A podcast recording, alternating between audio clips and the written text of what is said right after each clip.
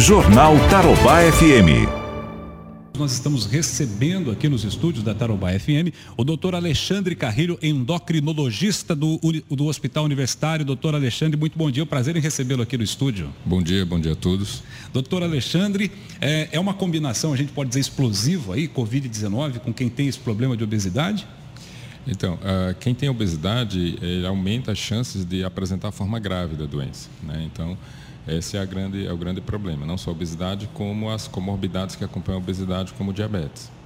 Então, normalmente o indivíduo, se ele é obeso e diabético, a chance dele evoluir para a forma grave do, da, da infecção pelo Covid-19, precisar de internação em UTI, etc., e pôr em risco a própria vida, é muito superior do que o indivíduo que não tem essas comorbidades associadas. Certo. Doutor, por que algumas comorbidades elas se tornam mais arriscadas para a Covid-19 e outras menos arriscadas? O caso da obesidade que o senhor citou, do diabetes, por exemplo, é, é alguma explicação, há alguma explicação técnica é, para isso? É, na realidade, há hipóteses para isso. Né? A ciência ela demora um pouco para responder essas perguntas e, e, tudo isso é uma novidade, né? um vírus novo, uma doença nova e a gente não teve tempo hábil ainda, tempo suficiente para que essas pesquisas respondessem com propriedade a essas perguntas. O que a gente acredita é que o indivíduo que tem diabetes e obesidade, é, entre outras, mas é, citando especificamente essas duas doenças, ele é um indivíduo que tem um, um organismo já cronicamente inflamado. Essa seria a tradução é, literal da situação. Uhum, e o uhum. vírus diz, uh, aumenta exponencialmente esse processo. Então, torna essa situação explosiva, vamos colocar assim. E aí essa inflamação, ela agride sobretudo o pulmão e aí é exatamente isso que caracteriza a forma uh, grave da doença. Interessante, né? Porque o coronavírus, você analisar uma, uma síndrome respiratória, não é? Quer dizer, é, é, que, que ligação teria com uma doença como o diabetes, mas é por causa dessa vulnerabilidade que o indivíduo já tem no organismo. Exatamente, ele já é um indivíduo predisposto a isso. É, e aí é como se você, fazendo uma analogia, como se você jogasse uma faísca num, é, num barril de pólvora ou num palheiro. Então você vai propiciar uma é, uma explosão, um incêndio, etc. e tal, de uma magnitude muito maior de quem não tem esse problema. E quais os cuidados que as pessoas que têm essas comorbidades eh, requerem para ficar mais distantes ainda do, do, vírus, ficarem mais longe ainda da possibilidade de contrair a Covid-19? É. Então, as medidas são as preconizadas já pelas autoridades de saúde, né? o uso de máscara, higienização de mãos e manter o distanciamento social. Né? Evitar contatos com pessoas que está, estão apresentando sintomas da doença, sobretudo, mas uh, sabe-se que as pessoas assintomáticas também podem transmitir o vírus.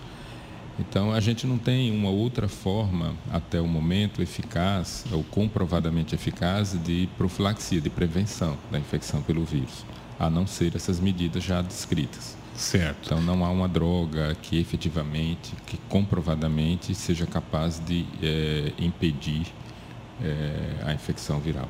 Certo. O diabetes ele tem níveis, né, doutor? Ele tem, ele tem tipos diferentes, mais graves, menos é. graves. Como, como é que é isso?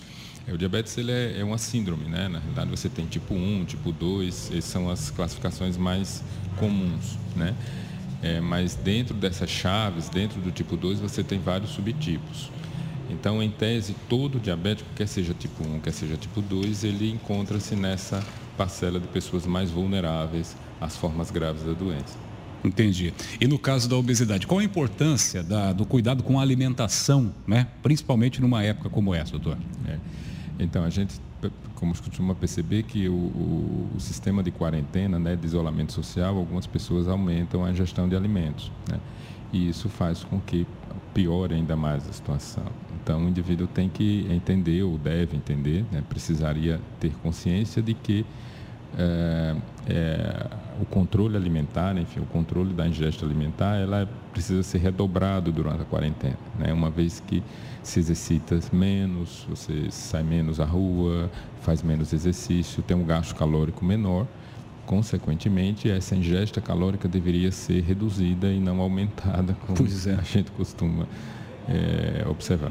Doutor, é, aqui na, na, reportagem que a gente ouviu da Universidade de Ponta Grossa, falou-se aí em torno de 57% né, dos casos.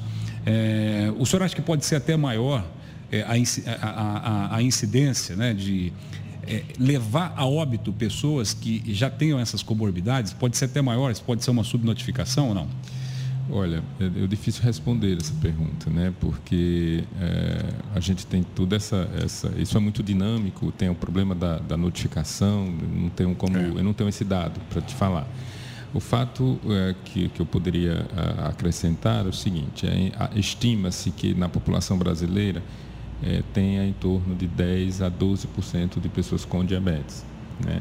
E sobrepeso e obesidade, ele beira, se, você, se nós somarmos o sobrepeso e obesidade, ele se aproxima de 50% da população. Então, daí você, a gente tem uma ideia de números é, da quantidade de brasileiros que se encontra, na realidade, na fração vulnerável, ou mais vulnerável da doença. Na vulnerabilidade que eu estou me referindo, aqueles indivíduos que é, evoluiriam para a forma grave, para as formas graves da Covid.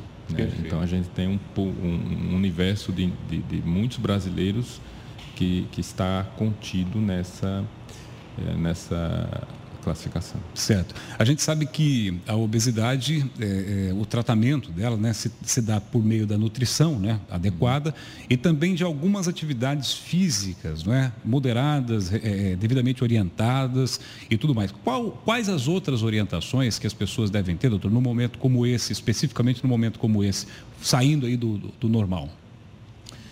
É, para o controle da obesidade propriamente seria eh, essas medidas, né? Quer dizer, você, eh, uma vez que a, a questão da, do acesso às atividades físicas ele está restrito, né? Por conta do isolamento social, quer seja completo ou parcial, então a outra ferramenta que nós temos que é eficaz é diminuir a ingesta alimentar. Então o indivíduo é, mudar o hábito alimentar ou tentar canalizar isso para alimentos menos calóricos, né? Evitar alimentos hipercalóricos, evitar múltiplas refeições ao dia, né? restringir o volume calórico diário.